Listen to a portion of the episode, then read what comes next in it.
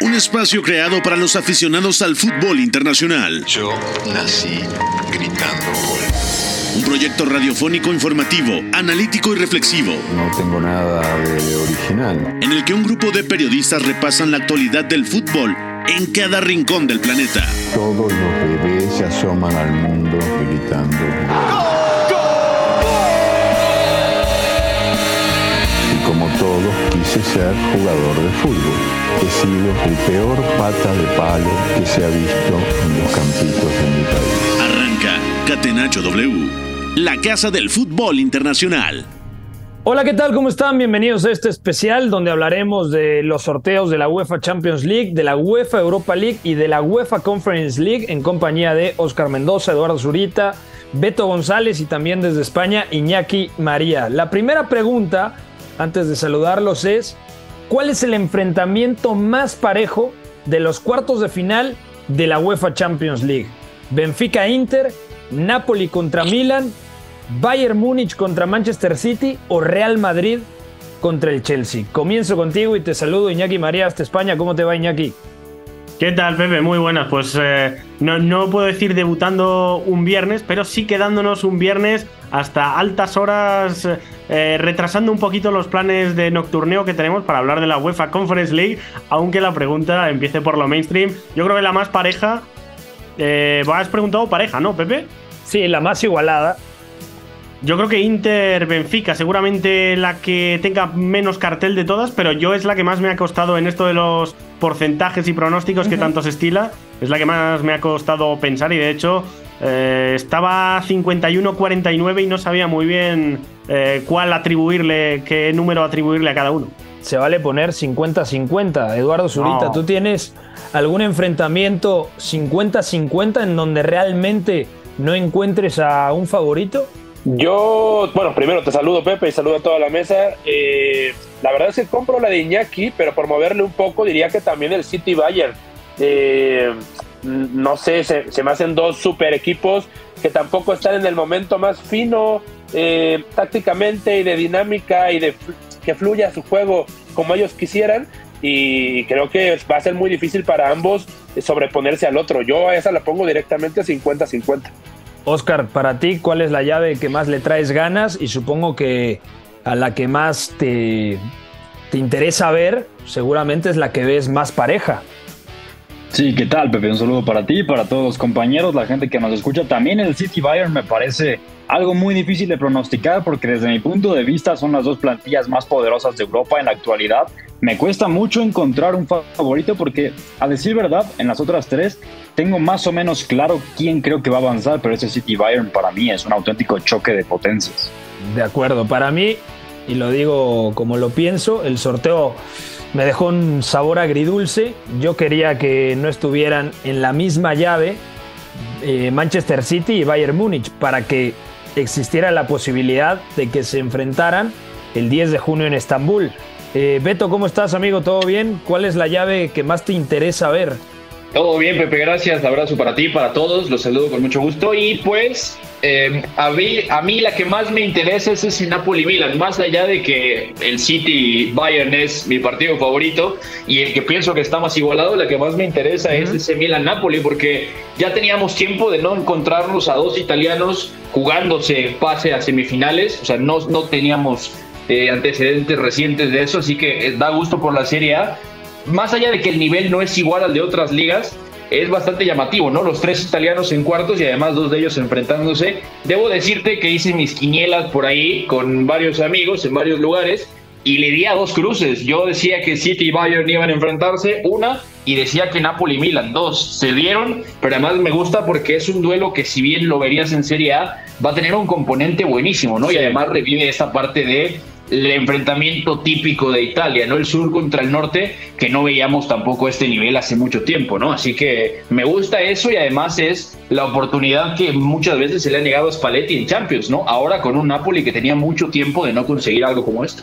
Y todos los duelos tienen historias tremendas. Lo que citas, Beto, bueno, por ejemplo, es una rivalidad tremenda entre Milan y Napoli, recordando el final de la década de los 80, cuando Sí. estaba el Napoli de Diego Armando Maradona, de Giordano, de eh, Careca y compañía, Y del otro lado estaba el Milan de Arrigo Sacchi. El Milan de Arrigo Sacchi consigue dos Champions de forma consecutiva, 1989 y 1990. Y hay que recordar que en ese mismo periodo, por ejemplo, el Napoli en 87 levanta el Scudetto y también en 1990. No le da para competir en Champions, sin embargo consigue la Copa UEFA en 1987 contra el Stuttgart. Luego la serie de Real Madrid contra Chelsea, hay que recordar que la temporada pasada el Chelsea es eliminado en cuartos de final por el Real Madrid. Mm, ahora cambia un poco el guion de, esa eliminatoria porque el cierre será en Stamford Bridge. Curiosamente el Chelsea compitió mejor en el Bernabéu que en Stamford Bridge el curso pasado. Y si nos vamos todavía más a la historia, hay un Benfica Inter final de Champions o antigua Copa de Europa, temporada 1964-1965 cuando el Inter eh, ganó dos Champions de forma consecutiva. Vamos, exactamente. Vamos a adentrarnos en cada uno de los cruces. Comenzamos quizá con el que menos tiene reflectores, justamente con ese Benfica contra Inter. Eduardo Zurita, a golpe de vista, ¿qué es lo que más te llama la atención de este enfrentamiento entre lusitanos y Neroazzurros? Bueno, primero que nada, decir que a mí sí me termina por gustar el sorteo, ¿no? Eh, eh, digamos que las llaves ponen de un lado a muchos contendientes o a los tres favoritos, creo yo, Madrid, City y Bayern, y del otro a este le da oportunidad al Benfica. Vamos, al Benfica le, fue benéfico este sorteo. No creo que el Inter sea de los equipos más fuertes que quedan. Eh, el Benfica viene con buena dinámica. Si pasa a semifinales, la llave también que encuentra es la de eh, Napoli y Milan. Eh, me gusta, me gusta que va a haber un caballo negro muy, muy claro en la final de esta edición. Y yo le veo chances a este equipo de, de, Roger Smith. Eh, creo que va a ser una serie muy cerrada, pero que en algún momento se va a romper. a ambos equipos les gusta atacar corriendo, a ambos equipos les gusta que con espacio sus mediapuntas eh, o digamos los interiores de, del Inter, que en este caso son mediapuntas básicamente, eh, tengan mucho el balón y empiecen a moverse mucho horizontalmente, empiecen a, encontrar a los delanteros en profundidad. Entonces yo creo que va a ser un partido divertido una serie divertida que eh, yo le pongo ahí el puntito extra al Benfica. Yo creo que pueden sacar la serie y avanzar hacia las semifinales es que por sensaciones, plenamente enfocándonos en el tema futbolístico, el Benfica está un escalón por delante, Iñaki. Pero luego, si revisamos la plantilla del Inter, el conjunto de Simone Inzaghi sería el obligado, ¿no? A avanzar a semifinales. Yo es que creo que la Champions, al final, por mucho que nos guste recordar las dinámicas de los equipos, las historias, que el Benfica fue el penúltimo equipo invicto de los 32 de Champions, juntando todas las competiciones, al final, a la hora de la verdad, ya vimos, me parece el precedente perfecto aquel Tottenham Ajax, en el cual el Ajax venía como el gran equipo revelación, tapado, el equipo incluso eh, de, todos con el que empatizábamos la mayoría. Y el Tottenham, bueno, pues era una buena temporada, pero eh, no, no era tampoco un Tottenham que intimidase y que jugase un fútbol brillante, pero tenía jugadores más contrastados, que es un poco lo que le pasa al Inter, y al final por detalles le, acabó dando la vuelta en ese tramo final. No sé si pueden ir un poco por ahí los tiros. Yo diría que pase lo que pase de aquí a final de temporada, la temporada del Benfica es inmensamente superior a la, a la del Inter. Tampoco creo que la del Inter sea tan mala como muchos la pintan. Pero bueno, por resumir, me parece que el Inter eh, hay que darle como ligerísimamente favorito Ahora bien, ya podemos entrar en si el momento de forma del equipo luso está para ganar al Inter, porque realmente esta temporada el Benfica ha ganado equipos mejores, como, como eran el Paris Saint Germain en grupos, no sé si la Juve, y, en Portugal incluso diría que el Porto, pues mm, ya se vio que contra el Inter eh, son equipos más o menos del mismo nivel. La sensación, Oscar, con el Inter es que fue un planteamiento de mínimos contra el Porto, y de hecho lo que termina inclinando desde mi punto de vista la balanza a favor del equipo italiano es la expulsión de Otavio en la ida. Pero Nana de hecho tiene en la serie al menos 3, 4 intervenciones de muchísimo mérito. El Inter obligado, si avanza a semifinales ya podríamos decir que rescató la temporada entendiendo que no compitió por el Scudetto. Vamos a ver qué es lo que pasa en Copa Italia. Pero hay que recordar que este equipo todavía en 2021 ganó el Scudetto con Antonio Conte y de ahí ha venido a menos, más allá, por ejemplo, de la temporada pasada que se quedó en octavos de final de Champions, pero creo que compitió bastante bien contra el Liverpool a la postre subcampeón. En realidad a mí el Inter mm, no me ha gustado esta temporada. Creo que tiene plantilla para jugar a más, tiene mucha calidad. Y aún así, eh, la serie anterior, creo que, como bien dices, contra el Porto la acaba ganando por cuestiones mínimas, porque al final sí cierra el partido en la vuelta jugando eh, muy defensivo, pero al final termina por salirle, porque para mí eh, lo más rescatable del equipo Nerazzurro es el nivel de sus centrales. La verdad, Bastoni me ha parecido muy bueno esa temporada. Luego también Skriniar cuando ha estado, es cierto que se va al Paris Saint Germain, pero me parece uno de los mejores centrales quizá de Europa cuando está en su mejor nivel. Yo creo que el Inter tiene para jugar a más. Habrá que ver las formas si es que termina por avanzar contra el Benfica, cómo es que gana. Pero a mí, por ejemplo, el conjunto lusitano me parece mejor ahora mismo, sobre todo por las sensaciones que transmite y por los recursos que tiene. Porque si nos vamos línea por línea, el Benfica tiene a Blacodimos, que es un arquero que me parece muy bueno. Luego en la defensa tiene la jerarquía de Otamendi. En el medio campo es cierto que se fue Enzo Fernández, pero aún así Chiquiño creo que está rindiendo bien y luego en ataque tiene eh, muchas armas para atacar a campo abierto o incluso para llevar la iniciativa. Está Rafa Silva, está David Neres, que es cierto que no es titular habitual, pero aún así cuando entra... Wow, Mario, ¿cómo está? Wow, Mario está jugando muy bien. Para mí el Benfica tiene mucho que decir en esta serie e incluso desde mi punto de vista es ligeramente favorito. Es la gran oportunidad, Beto, del Benfica, entendiendo que cómo cambia ser primero en fase de grupos, ¿no? Porque de entrada eh, mandó al Paris Saint Germain eh, a jugar contra el Bayern. Luego le tocó el Brujas, que era yo creo que el rival más accesible. Y luego le toca el Inter, que repito, el Inter tiene mejor plantilla que el Benfica, pero por sensaciones, únicamente hablando desde un enfoque futbolístico, el Benfica tiene argumentos para eliminar a uno de los poderosos de Italia. Totalmente, y es más, eh, tú lo decías en la madrugada en otros espacios y me voy a quedar con eso primero.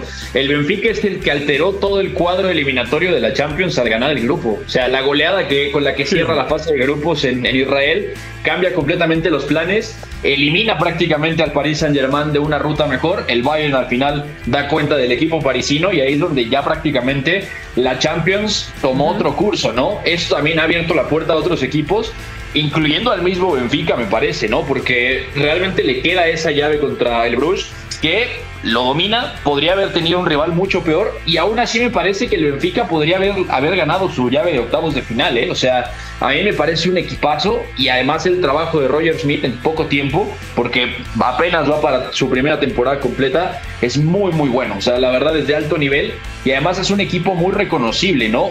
Yo diría tácticamente tiene todas las papeletas para eliminar al Inter.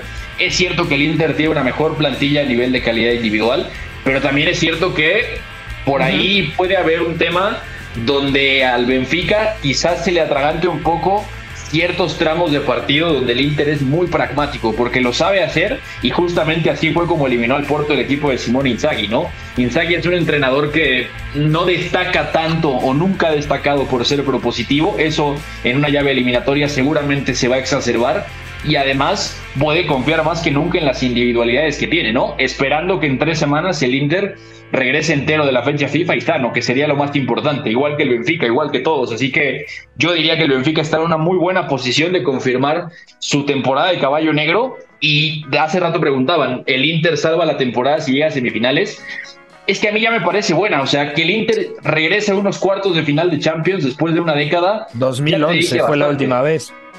Exactamente, ¿no? O sea, venía de ser campeón de, Europa con Mourinho. Mourinho ya se había ido al Real Madrid, así que ya es bueno, ¿no? La pregunta es si tiene la oportunidad después de hacer algo mejor, y ahí yo no estoy tan seguro, ¿no? Así que si lo puede aprovechar, lo tiene que hacer en estos cuartos de final.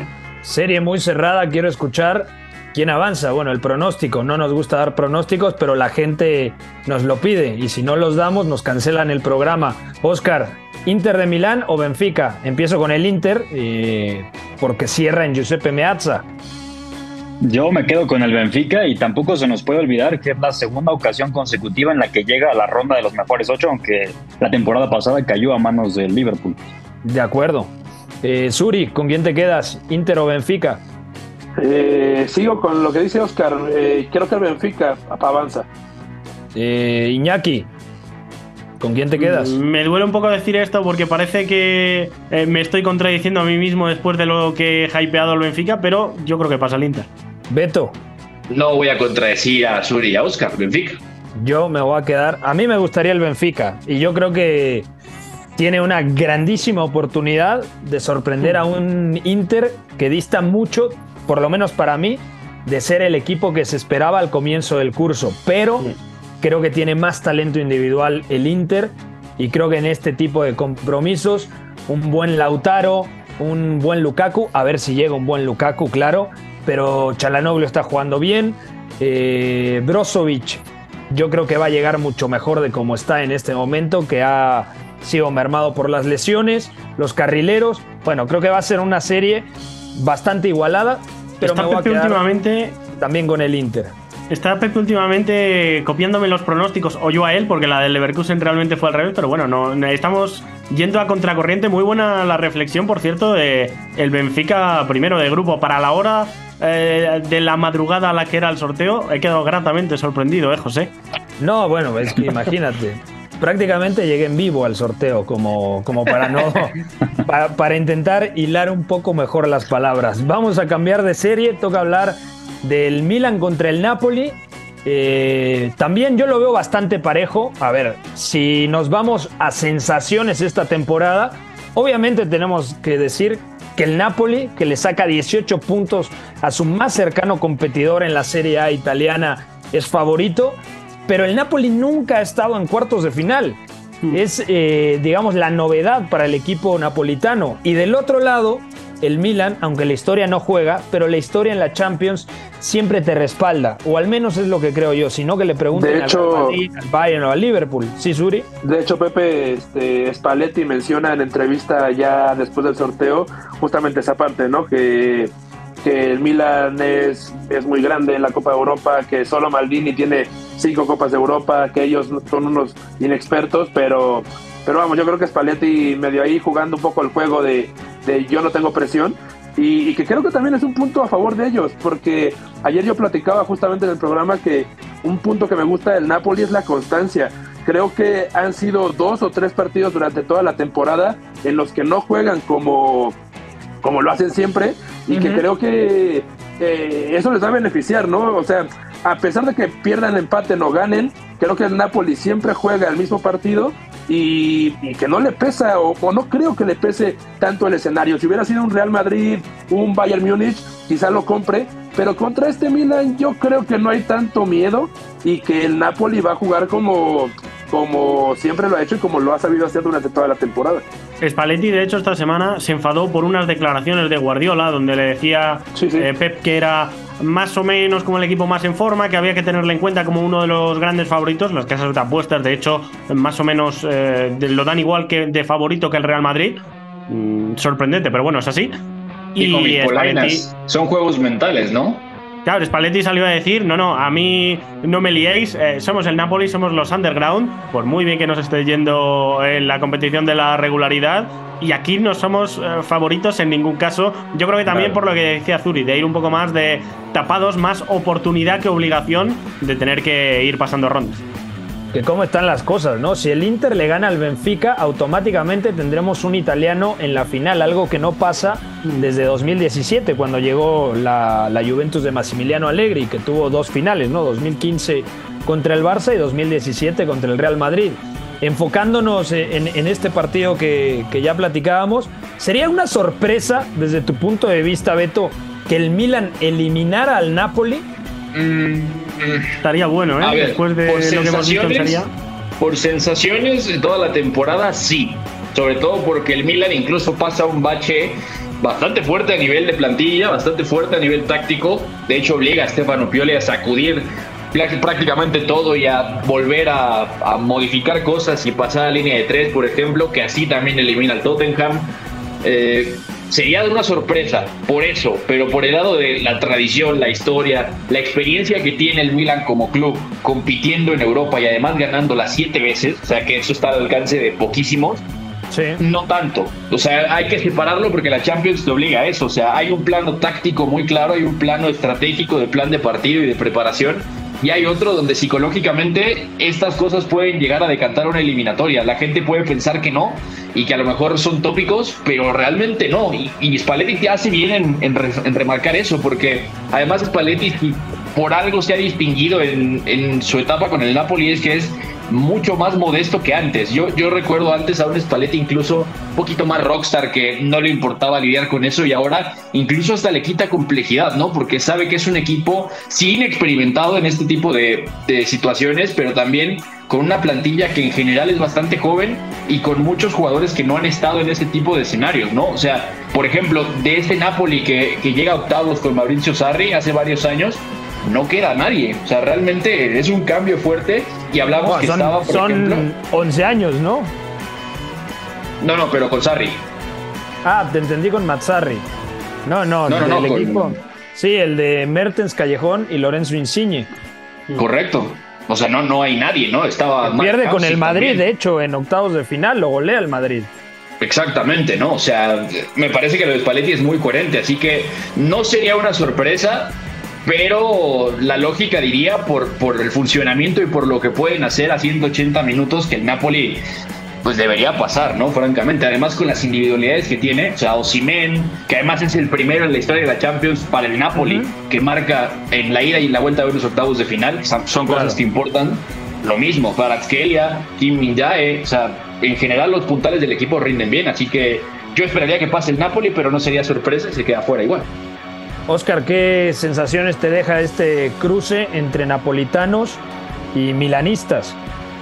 Bueno, la sensación de que el Napoli tiene una oportunidad única, porque no es una versión muy potente del Milan. eh, bueno, más allá de lo que ya decía Beto, de la mística que puede tener con la competición, así como el Real Madrid, no a esa magnitud, pero sí de cierta forma. Para mí, el Napoli tiene esa ventaja de que la plantilla está muy bien estructurada por parte de Luciano Spalletti, que no es un técnico al que le gusta improvisar, que semana tras semana vemos cosas similares y que encima tiene una dupla ofensiva que es capaz de resolver no solamente partidos, sino también eliminatorias como lo son Kvaratskhelia y Víctor Osimhen. Para mí tenerlos a ambos en un partido eh, de esta clase de escenarios es, es fundamental. Y luego el medio campo me parece muy sólido a nivel defensivo, lo mismo. Eh, realmente solamente tendríamos que ver quién es el, extremo derecho y quién es el lateral izquierdo, porque la- son las posiciones en las que rota más. Pero para mí el Napoli tiene una oportunidad única de poder llegar lejos en esta UEFA Champions League, porque además es cierto que desconoce la instancia,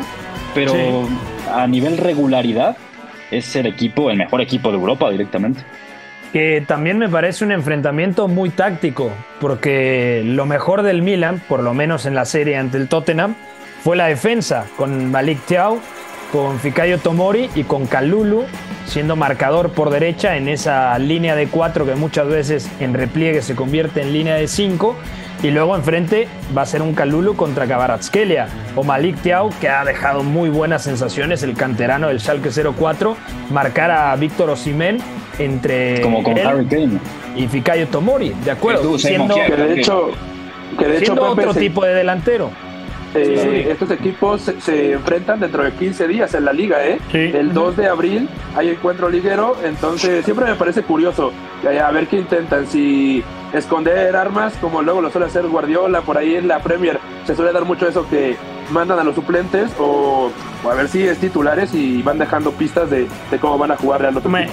el Napoli le- eh, se puede permitir rotar más que nadie, pero eh, precisamente es el equipo que menos unidad B tiene. O sea, si al Napoli de repente se le caen dos, tres jugadores por lesión, eh, tendría un problema porque realmente el banquillo está acostumbrado a jugar minutos finales, pero el 11 tipo le recitamos de memoria.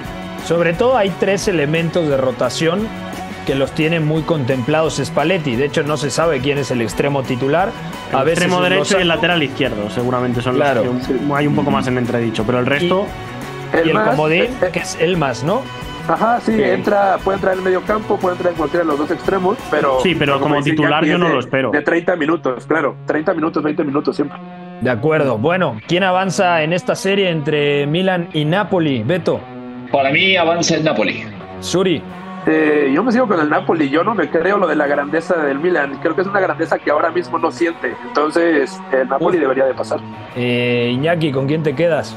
Estoy siendo el antirromanticismo en esta, pero yo creo que el Milan puede dar una de esas historias donde dices, bueno, en la serie el Napoli ha bailado como ha querido a todo el mundo y llegados a este punto, a ver, el Milan eh, esta temporada en competiciones cortas ha competido bastante bien, salvo en la Supercopa, que le pasó por encima el, Inter, con, un 3-0. Mm, no sé, eh, yo creo que el Milan va a tener bastante que decir. Si me tengo que mojar, voy a decir el Napoli, pero yo, yo aquí veo gato encerrado, fíjate. Yo también creo que va a ser muy cerrado. Oscar, para ti. Yo Napoli y en lo personal me gustaría ver una semifinal Benfica-Napoli. Es que sería oh. tremendo, ¿no? Porque serían dos de los cuatro o cinco mejores equipos en lo que llevamos de Champions. Totalmente, exactamente. Los de Milán que pasen o, los dos o ninguno, o sea, no puede haber término medio. O un Napoli-Benfica, que es yo creo la semifinal que quiere ver casi todo el mundo, o un derby del Milán, que tampoco estaría mal, recordando los precedentes, que ya hubo una semifinal en 2003, efectivamente, se mete el Milan gracias a un gol de Shevchenko cuando todavía valían doble los goles fuera de casa. La semi de la mítica escena de las bengalas, ¿no? Con Materazzi no, no, no. y No, esa es cuartos de final de 2005. Ah, cuartos de final. Sí, esa es dos años después, cuartos de final. Eh, gana 1-0 la ida el Milan, gol de Shevchenko también. Y en la vuelta, eh, cuando eh, tenía una renta global de 3-0, es cuando empiezan a lanzar bengalas los Nerazzurri. Una impacta en el hombro de Dida, portero del Milan, y se tiene que suspender el partido. Y ahí la mítica foto de Rui Costa y Materazzi, que yo creo que es la más representativa de, este derby de la Madonina. Oscar, entonces te quedas también con el Napoli. Sí, Napoli, sí. Yo también voy a decir Napoli. Bueno, tenemos que ir a una pausa. Al regresar platicamos de Real Madrid contra Chelsea y Bayern Múnich contra Manchester City. También nos adentramos al sorteo de cuartos de final de la UEFA Europa League. Vamos a una pausa. Están escuchando Catenacho W a través de W Deportes. Volvemos. El triunfo debe ser también la consecuencia de una superioridad moral, no solamente futbolística. Si en el triunfo no están implícitos los recursos, si los recursos nos dan igual, estaríamos dándole a la sociedad un mensaje terrible. Somos la resistencia. Catenacho W, la casa del fútbol internacional. Estamos de vuelta en Catenacho W, destacando lo más relevante del sorteo de UEFA Champions League, UEFA Europa League y también de Conference. Vamos a adentrarnos al partido entre Chelsea y Real Madrid. ¿Qué serie? Sobre todo teniendo Iñaki el antecedente de lo que sucedió la temporada pasada, en donde el Real Madrid parecía había sentenciado la eliminatoria en el partido de ida y luego el Chelsea complica en la vuelta y bueno, luego el Santiago Bernabéu hizo lo propio, ¿no? Pero yo creo que también es una de las series en donde parece, por lo menos a golpe de vista, que el Real Madrid es muy favorito, pero creo que el Chelsea tiene mucho que decir porque no tiene absolutamente nada que perder y es lo único a lo que le queda para agarrarse y aferrarse en la temporada. Hombre, yo creo que sí que tiene mucho que perder. O sea, la inversión que ha hecho le pone en una situación en la cual eh, se le debe exigir eh, seguramente ser favorito. Otra cosa es que no lo sea por cómo viene jugando el equipo de Graham Potter. Pero, ¿crees que tiene la presión Potter realmente de eliminar? Debería tenerla, debería tenerla. Al máximo ganador y al vigente campeón de Europa.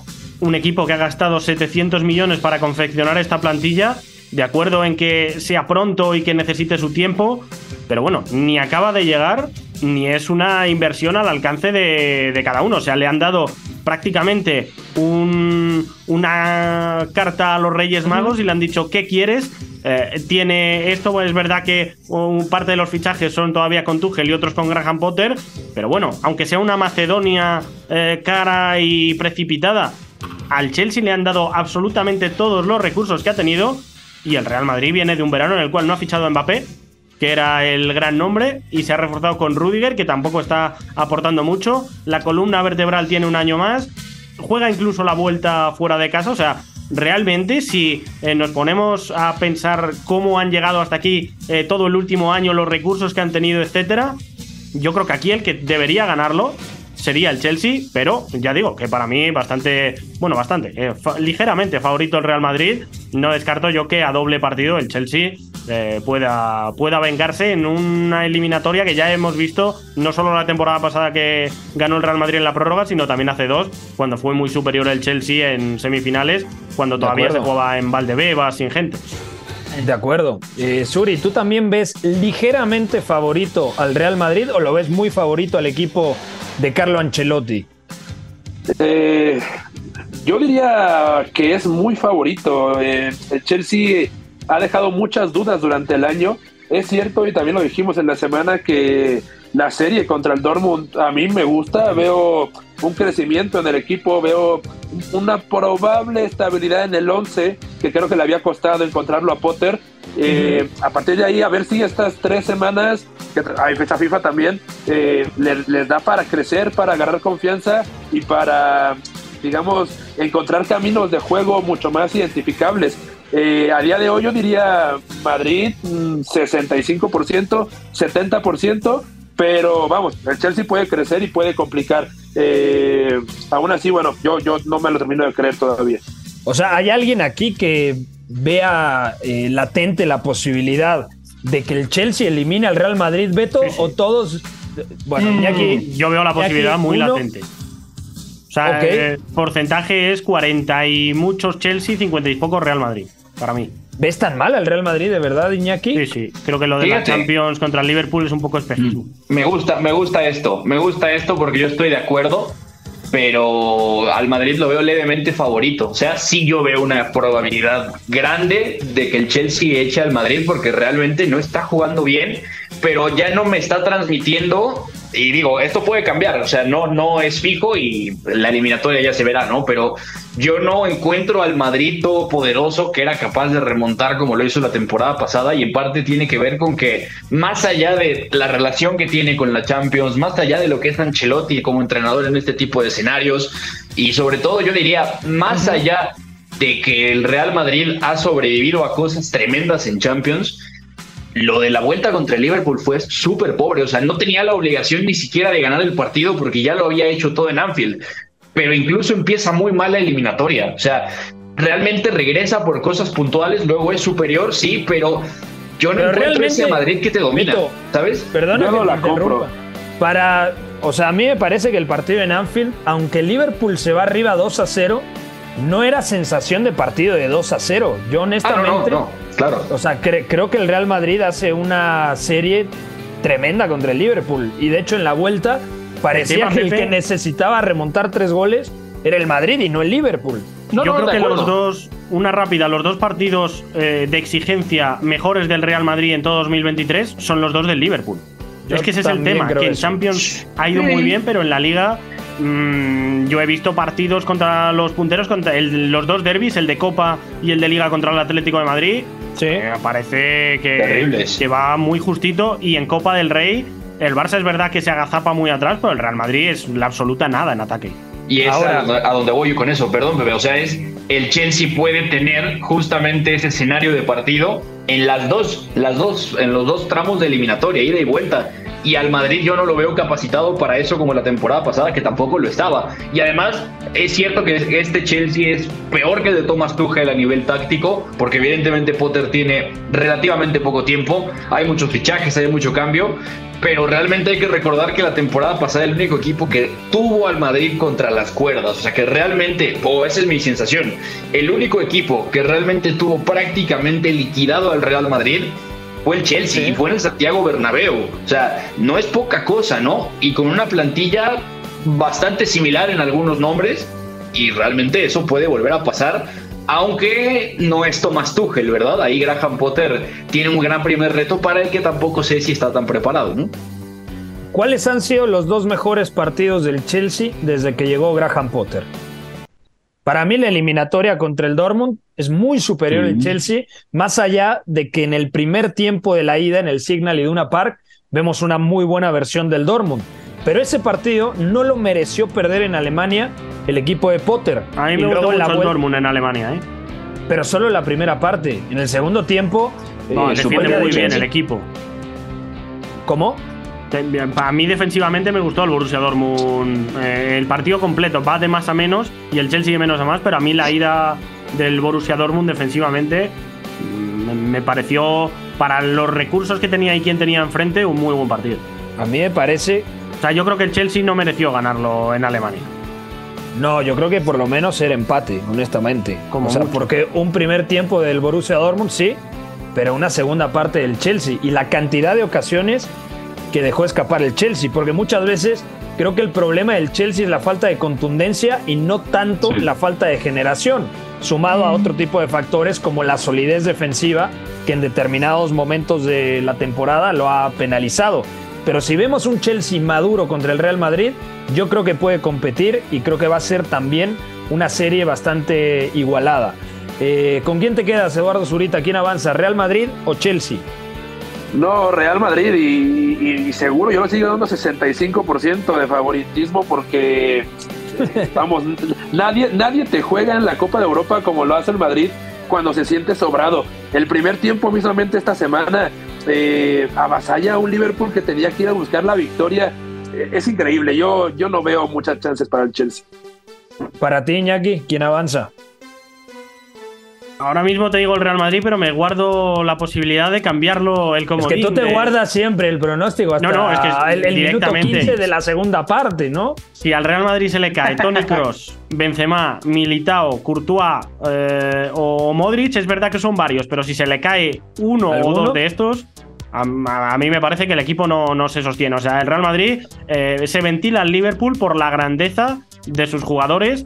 Más allá de, de que luego, pues, ha- hay otros factores que influyen, tácticos, anímicos, eh, pero yo creo que el, el Real Madrid ahora mismo son antes futbolistas que, que un equipo para jugar este tipo de partidos de Champions. Pero a veces le puede bastar porque es el Real Madrid Claro, claro. se la competición que más le gusta y la jerarquía que tiene esta generación del Real Madrid. Beto, ¿Real Madrid o Chelsea? Real Madrid, pero yo lo veo como Iñaki. Eh, a mí me parece antes un bonche de exfutbolistas extraordinarios que un equipo. Y eso es cierto, le puede bastar al Madrid, es su competencia. Y además lo cierra de visita, ¿no? Así que eso también es un factor a considerar, pero sí, lo veo pasando, aunque bastante justo. ¿Cuántos Informe jugadores Mendoza. del Chelsea serían titulares en el Real Madrid en un partido Champions? Eh, es una buena Mm. pregunta. Yo de creo que Thiago Silva. James. Thiago Silva, Thiago Silva y Rhys James. Yo creo que nada más.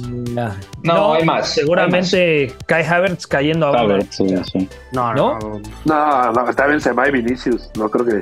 No, a derecha, por eso. Vinicius, Ah. Benzema. Valverde. Es un poco fútbol ficción, pero yo, yo diría que son solo esos dos. Luego Enzo también es verdad que es muy bueno, pero a mí como mediocentro puro no, no me convence tanto Enzo. Y si me Yo compro la de Iñaki. si tengo Sí, que elegir sí. entre eh, dos entre Cross, Modric y Enzo eh, Ah, Fernández, sie- siempre voy, que- voy a decir Enzo Pérez, Enzo Fernández. Yo me quedo con los dos del Real Madrid. Pero es que te tienes que quedar con Cross y con Modric, salvo que digas Xavi e Iniesta, y luego se arma un debate interminable, ¿no? O sea, estamos hablando. aquí en España ya hay mucha gente que dice que Cross, Modric eh, no están para ser titulares o no están para ser titulares juntos. Yo es algo que no compro en ningún caso. A ver, no están para ser titulares juntos en 40 partidos de la temporada, pero en Claro. los días clave están para jugar, para mí, sin lugar a. A mí me parecen los dos mejores jugadores, los dos mejores centrocampistas del planeta para el Real Madrid, Ancelotti. Bien, me gusta, te la voy a comprar. Eh, Oscar, ¿con quién te quedas? Yo también con el Real Madrid. Para mí es más favorito de lo que se piensa porque a pesar de que el Chelsea ha mejorado a partir de este rol un poco más libre de Kai Havertz, de la organización de Enzo Fernández, de Joao Félix, que también le ha venido muy bien al equipo de Graham Potter, para mí el Real Madrid en partidos importantes puede tener una versión controladora, como lo vimos contra el Liverpool, y frente a un Chelsea que le hace falta madurez, que es cierto que tiene muchas dudas y que cuando gana en Premier lo hace muy justo, para mí el Real Madrid sería favorito quizá en un 60-40. Bueno, yo también me voy a quedar con el equipo blanco y pasamos a la última serie, la, la llave que me fastidió la mañana porque yo quería que fuera la final. Para mí son los dos mejores equipos del mundo a día de hoy, por lo menos en este curso. Bayern Múnich contra Manchester City y cierran en el Allianz Arena. O sea, yo creo que para mí es 50-50, lo tengo que meditar eh, mientras cocino, mientras me baño, mientras que estoy en el tráfico de la... eh, eh, ¿Qué, imagen se me ha venido de Pepe cocinando, sobre todo? Es que de verdad, no, no, no puedo meditar sobre este partido. Le he dado muchas vueltas y como que me da miedo el análisis de este partido, porque es Nagelsmann contra Guardiola, son dos equipos trabajadísimos, eh, a nivel funcionamiento junto con el Napoli y el Arsenal, los cuatro mejores en este curso. Eh, yo los escucho a ustedes, Suri, rápidamente, ¿con quién te vas a quedar? Eh, ya profundizaremos a lo largo de las próximas semanas sobre estos dos conjuntos, pero quiero escucharte. ¿A quién ves favorito? Bueno, primero que nada, estar de acuerdo contigo en que 50-50 se me hace igual muy difícil porque siento que ambos van a agitar el, el árbol táctico y van a meter cosas novedosas en sus once y en sus planteamientos y ajustes de marca y de defensa. Se me hace increíble tácticamente, pero estar en desacuerdo contigo en que son los dos mejores equipos de la temporada porque Sí, me parecen ba- bastante incompletos eh, en comparación con otros en mejor dinámica y en ¿Como comparación quién? con Vers- el Napoli, el El Arsenal. Napoli mucho eh, mejor que el Bayern para mí, sí. eh, eh, Pero en la Serie A, Sí, pero vamos. Bueno, pero en la Serie A y la Bundesliga.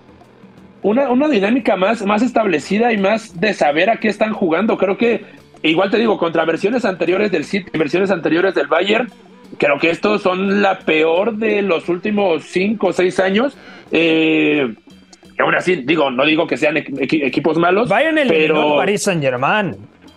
Ah, un Paris Saint Germain que es la nada absoluta, Pepe. Eh, no, no- Claro. no veo por dónde podría haber sido mejor el PSG. Es que ni siquiera Eh, compitió en el Alba. partido de vuelta. O sea, yo creo que el Bayern ha ido de menos a más, más allá de que tuvo un tramo de temporada, sobre todo al arranque de 2023, Tuvo dos, de hecho, dos con tramos. algo de dudas. Claro, también en 2022, cierto, Mm. antes de la Copa Es el Mundial. problema, es un equipo muy volátil este Bayern, yo creo, que, que tiene momentos de bajón prolongados que, como venga otro, a ver qué pasa, porque la Bundesliga no la tiene resuelta, además, ¿eh? Y luego Yo creo está que, el tema yo de- honestamente creo que se va a llevar la Bundesliga. Yo creo que también. Por- Sí, No, sí, no. sí. Y, y- y de hecho, yo creo que se lleva esta serie. Eh, me puse a pensar ahorita que lo dijiste, no lo había meditado. eh, el orden de los partidos, primero en el Etihad, después en Alemania. Ah, esa orden de partidos yo creo que a Guardiola no le viene tan bien porque Guardiola se suele quedar en medio en el primer partido entre abrirse o cerrarse demasiado, en el segundo soportar el Allianz Arena con toda la fuerza del Bayern ahí. Eh, vaya, vale, ese, ese puntito me hace decir que el Bayern ahora mismo es el que pasa. Para ti, Iñaki, Queda grabado para lo bueno o para lo malo. A mí me parece que es el mejor sorteo posible para el Manchester City y que es muy favorito en esta eliminatoria. Me explico. ¿de qué estamos hablando, demostrado- Iñaki? Iñaki, ya empezaste a beber en viernes. Que deje las drogas, claro. ¿eh? No, no, Claro, se ha demostrado. El Manchester City, en la única final a la que llega contra el Chelsea, está atenazado a más no poder. Es un proyecto que necesita ganar una Champions y como sabe que necesita ganar una Champions, cuando más le pesan las piernas, cuando es en los tramos, microtramos final, como el de la temporada pasada contra el Real Madrid, en el cual el equipo se cae, shock absoluto contra el metro, contra el Atlético de Madrid en el Metropolitano. Yo no he visto un partido peor del Manchester City en la era Pep Guardiola más mm, eh, irreconocible que ese. O sea, no, no, no El estaba. segundo tiempo, ¿no? Sobre todo. Le, le pasó por encima un equipo que ataca normalmente bastante mal, con más corazón que, que fútbol. Y el Manchester City, eh, yo creo que sabe que tiene la gran oportunidad esta temporada, pero creo que es mejor encontrarse a Bayern, a Real Madrid o a Chelsea en cuartos y en eh, semifinales que encontrárselo en una hipotética final. Sí. Y ahora mismo yo creo que no es mal momento para coger al Bayern, a Real Madrid y a Chelsea, viendo que el Chelsea eh, le va a costar eh, dirimir qué posición va a ocupar para temporada que viene en Europa. El Real Madrid tiene distracción Copa, tiene la Liga, tiene eh, un par de clásicos por ahí y evidentemente el Bayern no tiene ganada la Bundesliga, así que para mí, por, raro que parezca, creo que es un muy buen sorteo para los de Guardiola. Mm. Es que Iñaki, entiendo tu lógica, pero no la comparto, honestamente. Eh, es que yo creo que si le preguntas a Guardiola dónde te quieres cruzar al Bayern, te va a decir en la final. Ya está viene la policía por ti, Iñaki, así que ten cuidado. Eh, no, no, no, tranquilos, tranquilos. Acaba de decir algo, pero lo ha respaldado, así que tranquilos. Oscar, Bayern Múnich o Manchester City. Eh, Manchester City, yo me quedo en 55-45, tampoco lo tengo muy claro porque realmente son dos equipos que me dejan dudas, sobre todo a nivel defensivo, aunque el Bayern es cierto que contra el Paris Saint Germain mostró solidez, defendiendo principalmente a Kylian Mbappé y contrarrestando a Lionel Messi con los esfuerzos de Goretzka y de Kimmich, pero es que ahora va a tener que defender más cosas, no solamente a Erling Haaland, que por cierto lleva cinco goles en siete partidos contra el Bayern, sino también el gran nivel de sus extremos, tanto de Jack Grealish como de Riyad Mahrez, Phil Foden, cualquiera de los que juegue, y encima un Bernardo Silva, Ica y Gundogan.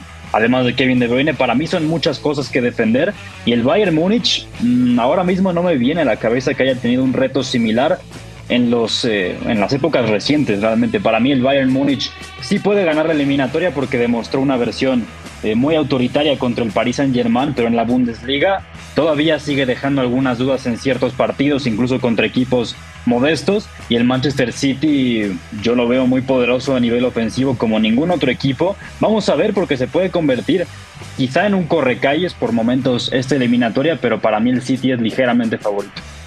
Eh, cierro contigo, Beto. Para mí el campeón va a salir de esta llave. Eso puede ser bastante obvio. Pero para mí el Manchester City va a salir de, esta llave. No puede ser un 51-49. Yo hace rato en mi pronóstico daba 50-50, pero para mí es que el Bayern Múnich tiene, más allá de lo que ha crecido, un hándicap que, que me parece grande y es la capacidad de controlar momentos de partido a partir del plan y eso el City lo ha conseguido año tras año en eliminatorias complicadas. Y luego es cierto que se le han escapado, ¿no? También es cierto que la temporada pasada en semifinales, el City queda en shock absoluto en el Bernabéu, pero tuvo dos claras de gol cerca del minuto 87. O sea, Courtois le saca una con los tachones a Grealish, que si no se estira, sí era un golazo. Cancelo estuvo a punto de meter otro golazo a la escuadra y Courtois la sacó. Y luego vienen los dos goles en espacio de casi 120 segundos, ¿no? Y ahí se cae todo. Pero el City había hecho una eliminatoria que pese a que le deja goles medio de castigo, la mano del aporte es lamentable en Manchester, también eso es inolvidable. Eso le da vida. Para ganar. Claro, porque el Madrid estaba completamente muerto. O sea, el inicio de eliminatoria era feo, horrible del Real Madrid. Y luego el City mismo le da vida, ¿no? El Bayern me parece que está en el papel del City la temporada pasada. Traigo la reflexión por esto, porque el Bayern hoy me parece el tipo de equipo que por bien que llega a jugar, comete errores que le dan vida al rival y este Manchester City es, está más preparado que el año pasado para ganarla. No está jugando necesariamente mejor, que eso también es importante. Y además hay un factor aquí, también está Joao Cancelo. Y bueno, Haaland, obviamente. O sea, Erling Haaland mete todo lo que tiene y además está recontrando con el gol de formas bastante divertidas. Lo que pasa contra el Leipzig es histórico y eso en esta competición lo va a traer en la mochila y va a funcionar. Y Eric Maximcho como tal no es Erling Haaland, ¿no? O sea, es un buen delantero. No, bueno, eh, ya basta de consumir drogas, Iñaki. Y además hay otra cosa importante.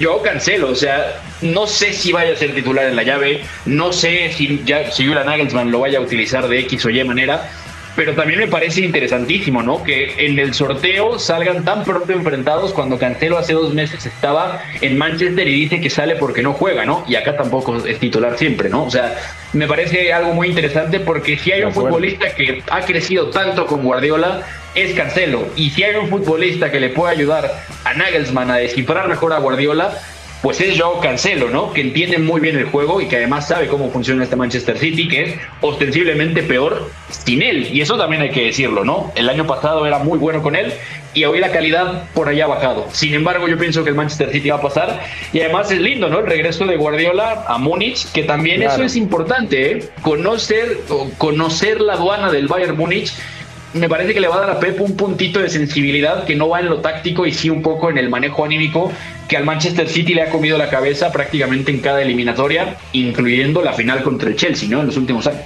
Tres semifinales alcanzó Pep Guardiola dirigiendo al Bayern Múnich y las tres ocasiones se quedó eh, ante rivales españoles. La Barcelona, Real Madrid y claro, la del Atlético. Que el Bayern para mí esa temporada era el mejor equipo de Europa, sí, Suri. Para apuntar nada más lo que se les viene a ambos equipos, yo ya decía que quería ver al City confirmar lo de, lo de Leipzig eh, en este partido que viene de FA Cup y luego tiene enfrentamiento contra Liverpool a principios de abril, antes de esta serie.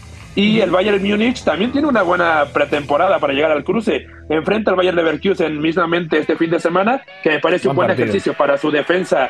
Eh, decían, corre calles, creo que se le puede complicar un poco. Viene el Dortmund en el primero de abril y luego vienen dos partidos contra el Freiburg, uno en Vocal y uno en Bundesliga, que vamos, el Freiburg es quinto de la de la, de la Bundesliga ahora mismo. Entonces, creo que son buenos partidos para confirmar en ambos equipos en qué estado pueden llegar y si de verdad crecen hasta ese nivel que tú los ponías de mejores de la temporada.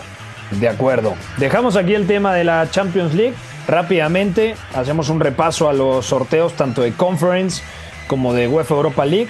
Conference, rápidamente digo, Lech Poznan de Polonia enfrentará a Fiorentina, el Gent contra el West Ham, el Anderlecht contra el AZ Alkmaar y el Basel de Suiza contra el Niza de Francia, el único equipo francés que queda en alguna de las tres competiciones europeas. Y del otro lado, en la UEFA Europa League, eh, los escucho rápidamente y con esto vamos a despedir, eh, despedir el programa. Manchester United contra Sevilla, Juventus contra Sporting Club de Lisboa, Bayern Leverkusen contra el Royal Unión San Giloas y el Feyenoord contra la Roma. El eh, este enfrentamiento es la final de la Conference League de 2022. Y además podríamos tener un Mourinho dirigiendo a la Roma contra Xavi Alonso, al que lo dirigió en el Real Madrid.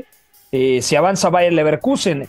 Entonces, un último comentario, Iñaki, del sorteo de la UEFA Europa League yo creo que lo que tienen que hablar son el resto que dijeron que el Bayer Leverkusen se iba a caer. Eh, ojo porque con el cuadro que le ha tocado, con Unión San Giloas en cuartos y Feyenoord Roma, para mí pasa a ser quizá junto a la Roma, que ayer lo dijo, creo que fue Zuri, el gran candidato a meterse en la final de la Europa League. Hay que ver la revelación de los belgas hasta dónde llega. Yo creo que sorteo complicado para los tres que siguen vivos, pero bueno, es otro de los eh, alicientes. El Sevilla bastante mal parado. Eh, hay mucho alarmismo ahora mismo en España con que no está metiendo equipos en rondas avanzadas yo creo que es terrorífico eh, cada sorteo para el fútbol español, pues es que ya después de Betis y Barça se van a encontrar al Manchester United máximo favorito de la competición, eh, el tercero de los cuatro equipos que tenía España en este sorteo. De acuerdo. Eh, un nuevo español, pero el Manchester United yo lo sigo viendo como el principal candidato. Y ojo, si avanza la Juve, también tendríamos un tremendo enfrentamiento, Beto, en semifinales. Un Juve-Manchester United sería brutal. Sería brutal, pero yo a la Juventus la veo llegando hasta aquí. Sobre todo porque me parece un equipo incompleto que tiene buenos jugadores, pero bastante indefinido en varias cosas. Y el Sporting está reforzadísimo después de lo que hizo ayer en, el Emirates, ¿no? O sea, el segundo tiempo que juega es buenísimo. También el Arsenal un poco queda en la posición de sufrir eso y lo aprovecha muy bien. Y es un equipo bien trabajado el de Rubén Amorim, así que eh, hace cosas que a la Juve le cuestan mucho trabajo. Entonces yo veo pasando al Sporting a semifinales. Eh, al United para mí es el candidato número uno a ganar el, trofeo, lo digo más allá de cualquier eh, relación que tenga yo con el club. De hecho, para mí es el porcentaje más decantado de todas las eliminatorias tras los sorteos. Yo lo veo 75-25 y cualquier otra cosa que suceda me parecería rarísima, lo digo francamente. Así que veo pasando al United, candidato número uno al título. Leverkusen en semifinales, eh, dejando fuera al San Giloas, buen equipo y habrá que tener cuidado. Al Sporting y me voy a quedar con la Roma solamente porque es un equipo súper pragmático que además está compitiendo muy bien, más allá de la pizarra, desde la unidad de grupo, que eso a lo mejor parece tópico, pero Mourinho lo ha dicho mucho y me parece que la plantilla está en un punto ideal para, para competir. Entonces, por más que me guste el Feyenoord, me quedaría con la Roma. Bueno, ha sonado la chicharra, el productor nos dice que esto se acabó. Gracias a todos los que sintonizaron este especial. A lo largo de las próximas semanas iremos comentando más a detalle cada uno de los duelos, tanto de Conference, Europa League y Champions League. A nombre de Oscar Mendoza, Iñaki María, Eduardo Zurita, Beto González, soy Pepe del Bosque y no olviden que el clásico español lo podrán escuchar el domingo a través de esta frecuencia. Que tengan un, eh, un enorme fin de semana. Nos escuchamos el lunes. Bye bye. Hay una relación entre la práctica del cuerpo que se expresa en las manos y el cerebro, pero el fútbol ha suprimido esto. De modo que se trata fascinantemente de un ejercicio que nos devuelve en el tiempo a lo que fuimos en el origen, pero también una vez que nos aficionamos a este juego, nos regresa a la infancia, al niño que fuimos. Gracias por sintonizar Catenacho W. Entonces el fútbol es en ese sentido una maquinaria para regresar en el tiempo en un doble sentido. Por W Deportes, la frecuencia del fútbol internacional.